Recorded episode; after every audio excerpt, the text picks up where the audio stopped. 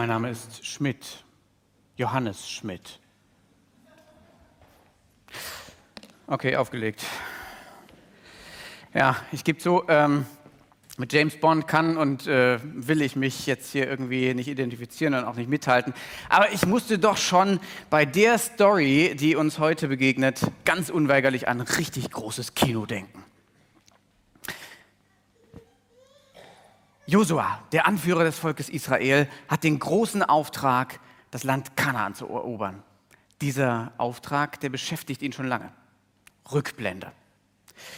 Vor 40 Jahren war Josua von seinem Vorgänger Mose gemeinsam mit elf weiteren Agenten auf eine 40-tägige Spionagemission geschickt worden ins Land Kanaan. Josua war damals begeistert gewesen von diesem Land und überzeugt, dass die Israeliten es mit Gottes Hilfe erobern könnten. Schließlich war es Gott, der seinem Volk versprochen hatte, ich werde euch aus Ägypten führen, wo ihr so unterdrückt werdet ich werde euch das Land in das Land bringen, das die Kanaaniter, Hethiter, Amoriter, Persiter, Hiviter und Jebusiter bewohnen, ein Land, in dem Milch und Honig überfließen. Josuas Begeisterung für das Land und sein Vertrauen auf Gott, das hätte ihn fast sein Leben gekostet. Denn zehn seiner Mitagenten meinten am Ende, wow, das wird nichts mit diesem Eroberungszug. Die Bewohner des Landes sind viel zu stark. Mit dieser Einschätzung schafften sie es, Agenten-like, das gesamte Volk aufzuwiegeln. Und das Volk vertraute diesen zehn Agenten mehr als ihrem Gott. Dieser Vertrauensbruch, der hat Folgen. Das Volk Israel musste 40 Jahre durch die Wüste ziehen und in dieser Zeit starben plötzlich alle, die Gott misstraut hatten. Jetzt, jetzt steht das Volk Israel wieder vor dem von Gott versprochenen Land. Nur noch der Jordan der trennt sie von diesem Eroberungszug. Die Spannung ist geradezu mit Händen zu greifen. Und was sich damals zutrug, das können wir jetzt lesen. Im Buch Josua Kapitel 2 und ich ermutige euch, verfolgt den Bericht in eurer Bibel mit oder auf eurem Smartphone. Und bevor wir das tun, möchte ich ähm, uns mit einem Moment der Stille einladen, Gott einzuladen, dass er jetzt zu uns spricht.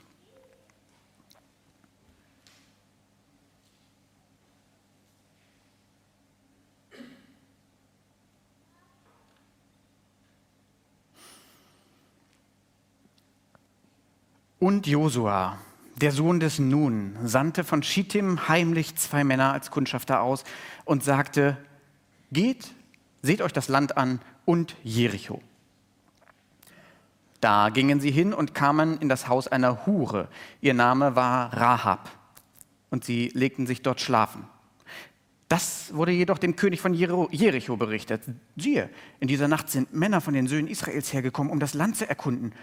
Da schickte der König von Jericho zu Rahab und ließ ihr sagen, gib die Männer heraus, die zu dir gekommen und in dein Haus eingekehrt sind, denn um das ganze Land zu erkunden sind sie gekommen. Die Frau aber nahm die beiden Männer und versteckte sie, und sie sagte, ja, die Männer sind zu mir gekommen, aber ich habe nicht erkannt, woher sie waren. Als nun das Tor bei Einbruch der Dunkelheit geschlossen werden sollte, da gingen die Männer wieder hinaus. Ich habe nicht erkannt, wohin die Männer gegangen sind. Jagt ihnen eilends nach, dann werdet ihr sie gewiss einholen. Sie aber hatte sie auf das Dach hinausgeführt und unter den Flachsstängeln versteckt, die sie sich auf dem Dach aufgeschichtet hatte. Da jagten ihnen die Männer nach auf dem Weg zum Jordan bis zu den Furten und man schloss das Tor, sobald die, die ihnen nachjagten, draußen waren. Aber bevor sie sich schlafen legten, stieg sie zu ihnen auf das Dach hinauf und sagte zu den Männern, ich habe erkannt, dass der Herr euch das Land gegeben hat und dass der Schrecken vor euch auf uns gefallen ist, sodass alle Bewohner des Landes vor euch mutlos geworden sind. Denn wir haben gehört, dass der Herr das Wasser des Schilfmeers für euch ausgetrocknet hat, als ihr aus Ägypten zogt. Und was ihr den beiden Königen der Amoriter getan habt, die jenseits des Jordans waren, dem Sihon und dem Og, an denen ihr den Bann vollstreckt habt. Als wir es hörten, da zerschmolz unser Herz und in keinem blieb noch Mut euch gegenüber, denn der Herr, euer Gott, ist Gott oben im Himmel und unten auf der Erde. So schwört mir nun beim Herrn, weil ich Gnade an euch erwiesen habe, dass auch ihr an meines Vaters Haus Gnade erweisen werdet. Und gebt mir ein zuverlässiges Zeichen, dass ihr meinen Vater und meine Mutter und meine Brüder und meine Schwestern samt allem, was ihm gehört, am Leben lassen und unsere Seelen vom Tod erretten werdet. Da sagten die Männer, unsere Seele soll an eurer Stadt sterben, wenn ihr diese unsere Sache nicht verratet. Und es soll geschehen. Wenn der Herr uns das Land gibt, dann werden wir Gnade und Treue an dir erweisen. Da ließ sie sie an einem Seil durch das Fenster hinunter, denn ihr Haus befand sich an der Stadtmauer und sie wohnte an der Stadtmauer. Und sie sagte zu ihnen, geht ins Gebirge, damit die Verfolger nicht auf euch stoßen und verbergt euch dort drei Tage, bis die Verfolger zurückgekehrt sind. Danach geht eures Weges. Da sagten die Männer zu ihr, von diesem deinen Eid, den du uns geschworen hast, werden wir unter folgenden Bedingungen frei sein. Siehe, wenn wir in das Land kommen, musst du diese rote Schnur in das Fenster binden, durch das du uns heruntergelassen hast, und musst deinen Vater, deine Mutter, deine Brüder und das ganze Haus deines Vaters zu dir ins Haus versammeln. Und es soll geschehen, wer auch immer aus der Tür deines Hauses nach außen gehen wird, dessen Blut sei auf seinem Haupt und wir werden von diesem Eid frei sein. Jeder aber, der bei dir im Haus sein wird, dessen Blut sei auf unserem Haupt, wenn Hand an ihn gelegt wird. Auch wenn du diese unsere Sache verrätst, so werden wir von deinem Eid frei sein, den du uns hast schwören lassen. Da sagte sie, wie ihr sagt, so sei es. Und sie entließ sie und sie gingen weg. Sie aber band die rote Schnur ins Fenster und sie gingen weg und kamen ins Gebirge und blieben drei Tage dort, bis die Verfolger zurückgekehrt waren. Die Verfolger aber hatten den ganzen Weg abgesucht und sie nicht gefunden. Die beiden Männer kehrten nun um, stiegen von dem Gebirge herab, gingen hinüber und kamen zu Josua, dem Sohn des Nun, und sie erzählten ihm alles, was ihnen begegnet war. Und sie sagten zu Josua, der Herr hat das ganze Land in unsere Hand gegeben. Auch sind alle Bewohner des Landes vor uns mutlos geworden. Wow, was für eine Story, eine Story voller Wagemut. Josua, der als Spion einst selbst im versprochenen Land war, schickt seine Geheimdienste nochmal jetzt auf eine heimliche Spionagetour. Ganz anders als die erste Mission ist diese Mission top secret. Keiner außer den dreien weiß davon. Die Bibel nennt uns noch nicht mal die Namen dieser Leute. Aber dafür kennen wir ihren Auftrag. Vers 1. Geht seht euch das Land an und Jericho. Jericho sollte also das erste Ziel dieses Eroberungszuges werden. Die Stadt lag acht Kilometer westlich des Jordans. Die Kundschafter mussten also zuerst mal durch den Jordan schwimmen. Und als sie dann in Jericho ankamen, werden sie vermutlich nicht schlecht gestaunt haben, wo sie da gerade gelandet sind. Erstens, die Stadt war grün. Sie verfügte nämlich über eine eigene Wasserquelle. Und jetzt sahen sie auch mit eigenen Augen, warum die Stadt Palmenstadt genannt wurde. Zweitens, in Jericho pulsierte das Leben. Das war nämlich ein bedeutendes und gut organisiertes Handelszentrum. Und drittens, Jericho war stark befestigt. Aus Ausgrabungen wissen wir heute, dass die Stadt umgeben war von einem über zwölf Meter hohen, verputzten Erdwall. Der war so verputzt, dass man da irgendwie nicht den erstürmen konnte. Unten eine Steinmauer, oben nochmal eine Mauer aus Ziegeln. Und direkt oben an dieser Stadtmauer, da wohnt eine Prostituierte. Es ist viel spekuliert worden darüber, warum die Kundschafter ausgerechnet zu ihr gegangen sind. Vielleicht wollten sie sich nochmal näher die Stadtmauer anschauen und äh, selbst in Augenschein nehmen. Und dann kam ihnen die Lage des Hauses gerade recht. Vielleicht wollten sie aber auch Wissen abgreifen. Immerhin waren die Männer des Landes ja im wahrsten Sinne bei, äh, des Wortes bei ihr und zogen sich aus. Und deswegen kannte sie wahrscheinlich ihre tiefsten Gedanken. Laut rabbinischer Überlieferung gehörten übrigens zu diesen Kunden auch alle 31 Könige, die später durch Josua getötet werden in diesem Land. Zumindest aber war die Idee, zu einer Prostituierten zu gehen, aus Eigenschutzgründen für so eine Agenten gar nicht so dumm. Denn von einer Prostituierten kann man Diskretion erwarten. Der Name dieser Prostituierten war Rahab. Darf ich euch mal fragen, wer kennt von euch in eurem Bekanntenkreis oder im Umfeld eine Person namens Rahab? Hm, eigentlich komisch, ne? Ähm, das ist ein biblischer Name. Wir sind hier in der Gemeinde unterwegs. Aber ja, ähm, aber um ehrlich zu sein, ich könnte mir auch nicht vorstellen, eine Tochter Rahab zu nennen. Warum? Nun, irgendwie verbindet man mit diesem Namen doch immer irgendwie diesen Beruf, dem Rahab nachging. Die Bedeutung ihres Namens ist zwar nicht ganz gewiss geklärt, aber in der Forschung die Varianten, die da genannt werden, nämlich Dirnenhaus oder weit, breit, offen, legen nahe, dass Rahab in gewisser Weise schon mit ihrem Namen auch ein Schild wie eine Bürde um sich herum trug. Prostituierte. Stell dir mal vor, du begegnest einer Person, die du noch gar nicht kennst. In Deutschland stellen wir dann relativ schnell die Frage, was arbeitest du? Und als Antwort kommt dann beispielsweise, ich bin Ärztin, wow. Oder bin Veranstaltungstechniker. Habt ihr was gemerkt? Die Frage lautete, was arbeitest du? Und wir sagen, ich bin. Die Frage ist ja, dass, oder dass, der Punkt ist, dass da irgendwas deutlich wird an unserem Denken. Nämlich Leistung und Arbeit sind offensichtlich ganz eng mit unserer Identität verknüpft. Und so heften wir Menschen Etiketten an, wie man das beispielsweise von Marmeladen kennt. Ne? Wenn man irgendwie viele Sorten roter Marmelade hat, muss man immer wissen, was ist da drin. Macht man so ein Etikett drauf, dann weiß man es am Ende. So heften wir Menschen Leistungsetiketten an, die dann heißen Student, Pfleger, Beamter, Koch, Maschinenbauer. Und das Ganze klingt erstmal ganz logisch, aber das wird dann zur Bürde, wenn ich nichts mehr leisten kann oder wenn ich nichts mehr leisten darf oder wenn man am, einem Beruf nachgeht, der irgendwie so am unteren Ende der gesellschaftlichen Skala rangiert. Rahab arbeitete als Prostituierte in der Schmuddelecke der Gesellschaft. Von vermeintlichen Freiern, was für ein absurdes Wort in diesem Zusammenhang, wird sie statt als würdevolles Geschöpf Gottes als Objekt zur Befriedigung der eigenen Lust angesehen. Und wenn die befriedigt ist, braucht man nichts mehr mit ihr zu tun haben. Ich zweifle nicht daran, dass sie im Innersten auch gespürt hat, wie unwürdig diese Beschäftig äh, Beschäftigung war, der sie nachging.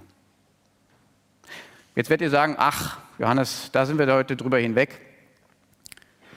Ich fürchte nicht. Deutschland wird gegenwärtig als das Bordell Europas bezeichnet.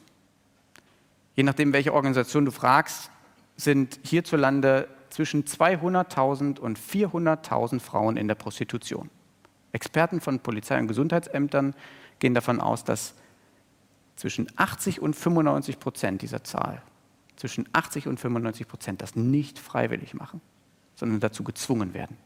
Und im Schnitt bedienen sich täglich 1,2 Millionen Männer in Deutschland dieser Frauen. Zum Vergleich, das sind etwa doppelt so viele, wie heute Morgen Gläubige in evangelische Gottesdienste gehen. Mitten in unserer so freien Gesellschaft passieren Dinge, die uns eigentlich aufrütteln müssten. Deswegen fand gestern der äh, Walk of Freedom in elf deutschen Städten statt, um darauf aufmerksam zu machen. Und ich bin ehrlich gesagt wirklich froh, dass einige Frauen auch aus unserer Gemeinde hier in Bonn für Prostituierte da sind für euch, die ihr vielleicht heute zum ersten Mal von dieser Thematik gehört habt und zum ersten Mal irgendwie verstanden habt, dass Menschenhandel jetzt gerade eine Dimension angenommen hat, die es noch nie so gab, ist vielleicht der EU-Tag gegen Menschenhandel am Dienstag ein guter Anlass, um nochmal genauer hinzuschauen, was eigentlich um uns herum passiert und dann Gott zu fragen, was das für dich bedeutet. Die Kundschafter kommen also bei Rahab unter. Aber trotz des eigentlich genialen Plans kommt es, wie es in jedem guten Spionage-Thriller kommen muss, ihre Deckung fliegt auf. Dem König von Jericho schickt seine Leute und äh, will die zwei Agenten Israels raushaben und dann einen ganz kurzen Prozess mit ihnen machen. Jetzt steht unsere Rahab in der Zwickmühle. Auf der einen Seite hat sie die orientalische Pflicht, ihre Gastgeber zu schützen. Das ist damals ein sehr, sehr hohes Gut. Auf der anderen Seite weiß sie aber auch, dass das Feinde ihres Volkes sind. Und wenn sie jetzt mit denen gemeinsame Sache macht, dann ist sie Kollaborateurin. Und das würde dann dazu führen, wenn die Kundschafter bei ihr entdeckt würden, dass nicht nur die Kundschafter mit dem Tod bedroht werden, sondern auch ihr eigenes Leben das Todesurteil hätte. Was jetzt passiert, ist eine Geschichte der Gnade. Die Rahab versteckt die Kundschafter. Sie entscheidet sich bewusst dafür und sie verrät sie nicht. Sie setzt alles auf eine Karte und stellt sich damit gegen ihr eigenes Volk. Doch warum tut sie das? Aus moralischem Pflichtgefühl oder aus Opportunismus? Lass uns nochmal in Verse 9 bis 11 unseres Predigtexts schauen. Da heißt es, da sagt sie zu den Männern, ich habe erkannt, dass der Herr euch das Land gegeben hat und dass der Schrecken vor euch auf uns gefallen ist, sodass alle Bewohner des Landes vor euch mutlos geworden sind. Denn wir haben gehört, dass der Herr das Wasser des Schilfmeers vor euch ausgetrocknet hat, als ihr aus Ägypten zogt. Und was ihr den beiden Königen der Amoriter getan habt, die jenseits des Jordans waren, dem Sihon und dem Og, an denen ihr den Bann vollstreckt habt. Als wir es hörten, da zerschmolz unser Herz und in keinem blieb noch Mut euch gegenüber, denn der Herr, euer Gott, ist Gott oben im Himmel und unten auf der Erde. Plötzlich kommt Gott ins Spiel. Im Englischen gibt es dieses, wie ich finde, wunderbare Wortspiel, History is His Story. Die Geschichte ist Gottes Geschichte. Er handelt. Und genau das bezeugt Rahab uns an dieser Stelle. Rahab hatte wahrscheinlich wie alle irgendwie in Jericho von den großen Taten Gottes gehört. Bei ihr ruft das aber im Gegensatz zu den übrigen Einwohnern zwei Reaktionen hervor. Sie glaubt dem, was sie hört, und sie tut das, was sie glaubt. Sie glaubt dem, was sie hört, und sie tut das, was sie glaubt. Ihre Motivation für die Rettung der Spione ist ihr Glaube, und der führt geradezu in das, was wir in Vers 12 lesen, nämlich dass sie ihnen Gnade erweist. Gnade, was für ein großes Wort. Unser Verständnis von Gnade ist heute ganz stark durch unser Recht geprägt. Wer strafrechtliches Unrecht in rechtswidriger Weise schuldhaft tut, der kriegt am Ende eine Strafe. Und um das zu vermeiden, oder nicht zu vermeiden, sondern um die dann irgendwie wieder aufzuheben. Ähm, da gibt es ein, das Recht der Begnadigung in unserem Grundgesetz. In Artikel 60 Absatz 2 heißt das, dass der Bundespräsident im Einzelfall für den Bund das Begnadigungsrecht ausübt. Anspruch auf Begnadigung gibt es also nicht. Das ist eine freie Entscheidung des Begnadigenden. Wir sagen in solchen Fällen, man lässt Gnade vor Recht ergehen. Andersrum gesagt heißt das aber auch, Gnade brauche ich gar nicht, wenn keine Zielverfehlung vorliegt. Die Bibel kennt diesen Aspekt. Ihr Verständnis von Gnade geht aber noch weit darüber hinaus. Das hebräische Wort für Gnade, das wir in Vers 12 und 14 lesen können, das lautet Chesed. Es beschreibt folgende Situation. Jemand hilft einem Bedürftigen, der unter den Umständen seiner Lage gar nicht sich selbst helfen kann. Und aus dieser Rettungshandlung, da entsteht ein Bund zwischen dem Begnadigenden und dem Begnadigten. Eine enge Beziehung von gegenseitiger Treue und Der Bundespräsident begnadigt nicht, um am Ende eine Beziehung zum Straftäter zu haben. Der will einfach noch die Strafe erlassen. Für die Bibel hingegen ist Gnade auch ein Beziehungswort. Wer gnädig ist, der sieht dich freundlich an. Letzten Samstag lief ich mit meinem kleinen Sohn morgens zum Bäcker und auf der Mauer des Nachbarhauses saß, oder man muss eigentlich viel mehr sagen, hing ein Obdachloser. Die Flaschen mit harten Alkoholiker lagen, standen geleert vor ihm. Und ähm, es roch entsprechend. Ich versuchte also so schnell wie möglich äh, meines Weges zu gehen.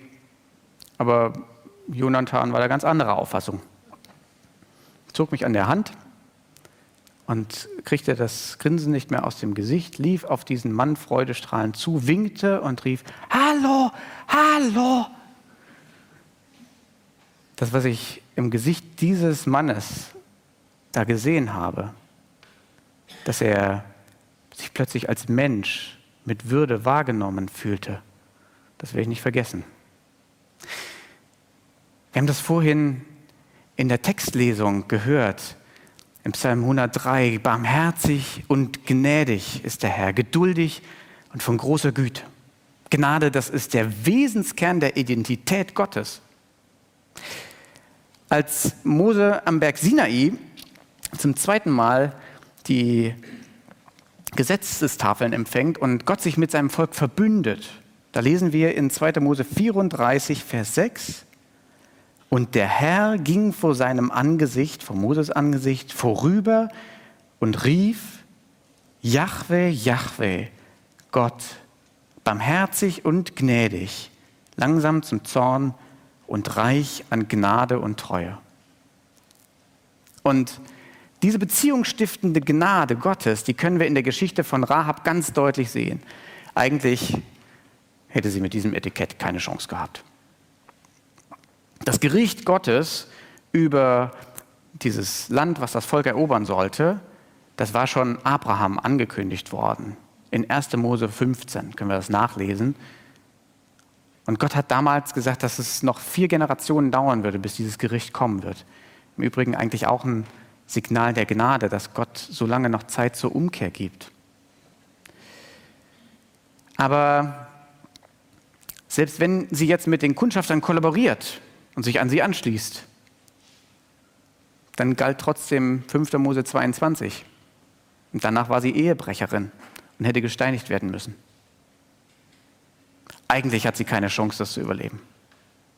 Wäre nicht Gott, wäre nicht Gott gewesen, der Rahab gnädig ist, der die Kundschafter bei ihr vorbeischickt, der nicht mit einer großen Moralpredigt irgendwie bei ihr ins Haus fällt.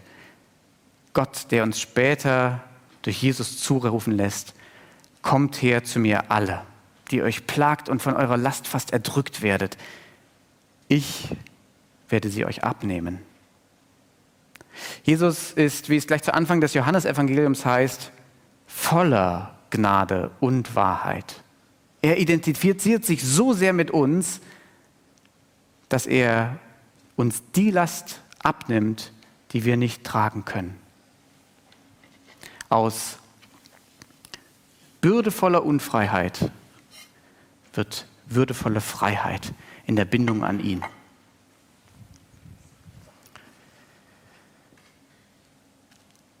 Mein Name ist Johannes.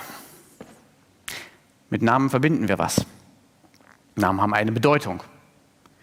Ist hier noch jemand, der Johannes heißt? Oder Johann oder Johanna oder Hannes oder Jannik oder Jan? Nein? An. Okay. Weißt du, was der, was, was der Name bedeutet? Okay. ist ein zweiter, okay. Das heißt, der Herr Yahweh ist gnädig. Ich bin meinen Eltern total dankbar, dass sie mir diesen bedeutungsvollen Namen mit auf den Weg gegeben haben und ich hoffe, dass man das auch an meinem Leben sieht, dass Gott gnädig ist. Bei Rahab, da sehen wir das. Sie taucht im Neuen Testament nochmal auf. Und zwar nicht nur im Stammbaum von Jesus, sondern sie wird uns sogar zweimal als Vorbild empfohlen. Hebräer 11, Vers 31, da steht sie in einer Reihe mit den Glaubenshelden wie Abraham oder Mose.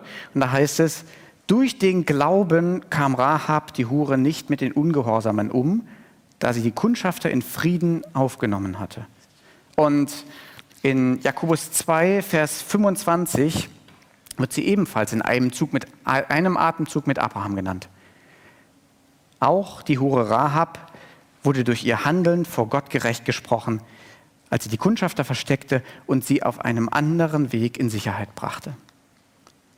Rahabs Reaktion auf Gottes Gnade ist Glaube, ein festes Vertrauen darauf, dass das, was Gott zusagt, auch passiert und dann wird das zum Handeln.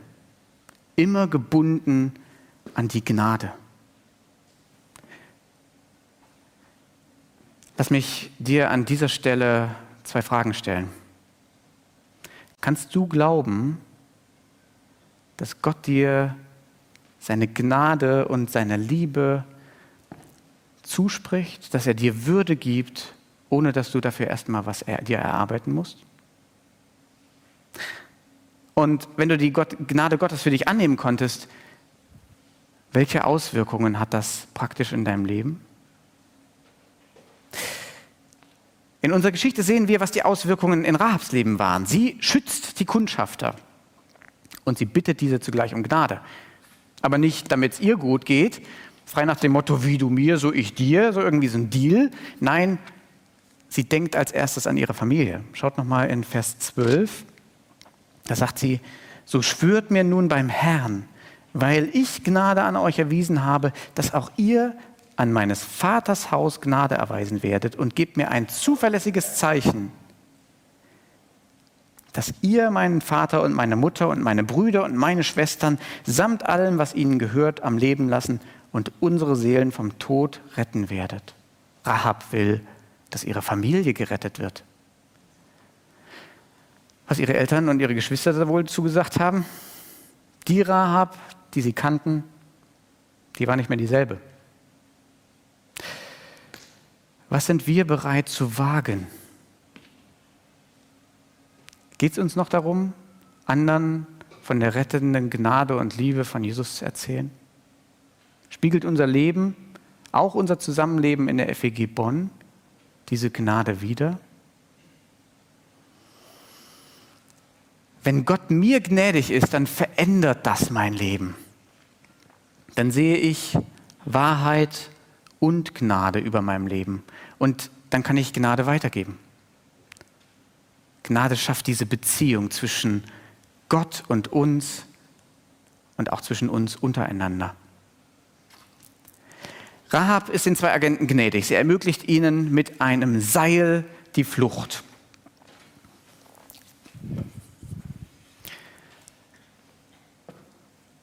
Und sie gibt ihnen wertvolle Fluchthinweise, damit sie nicht getötet werden. Und dann befestigt Rahab die rote Schnur direkt in ihrem Fenster. Als Zeichen dafür, dass alle, die in diesem Haus sind, gerettet sind. Das Symbol ist stark. Beim Passafest war das auch so. Da war es bloß das Blut, was an die Tür, äh, an die Türpfosten und oben an den, an den Sturz gestrichen worden ist. Und im Grunde genommen ist das auch ein Symbol, was uns eine Vorabbildung davon gibt, was später am Kreuz passieren wird.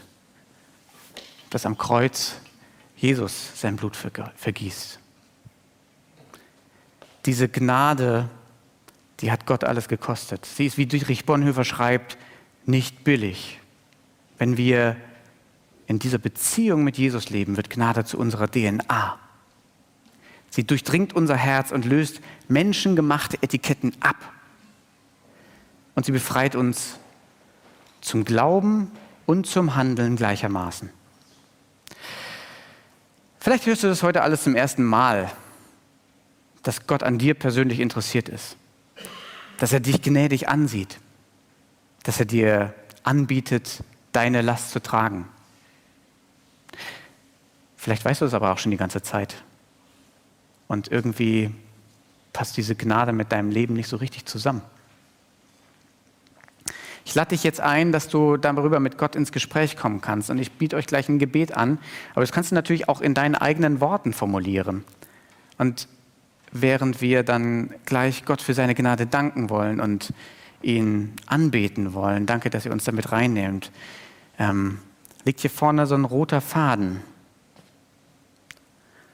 Ein roter Faden, von dem ihr euch etwas abschneiden könnt, als Zeichen und als Erinnerung dafür, dass Gott euch gnädig ist und wir deshalb Gnade wagen können.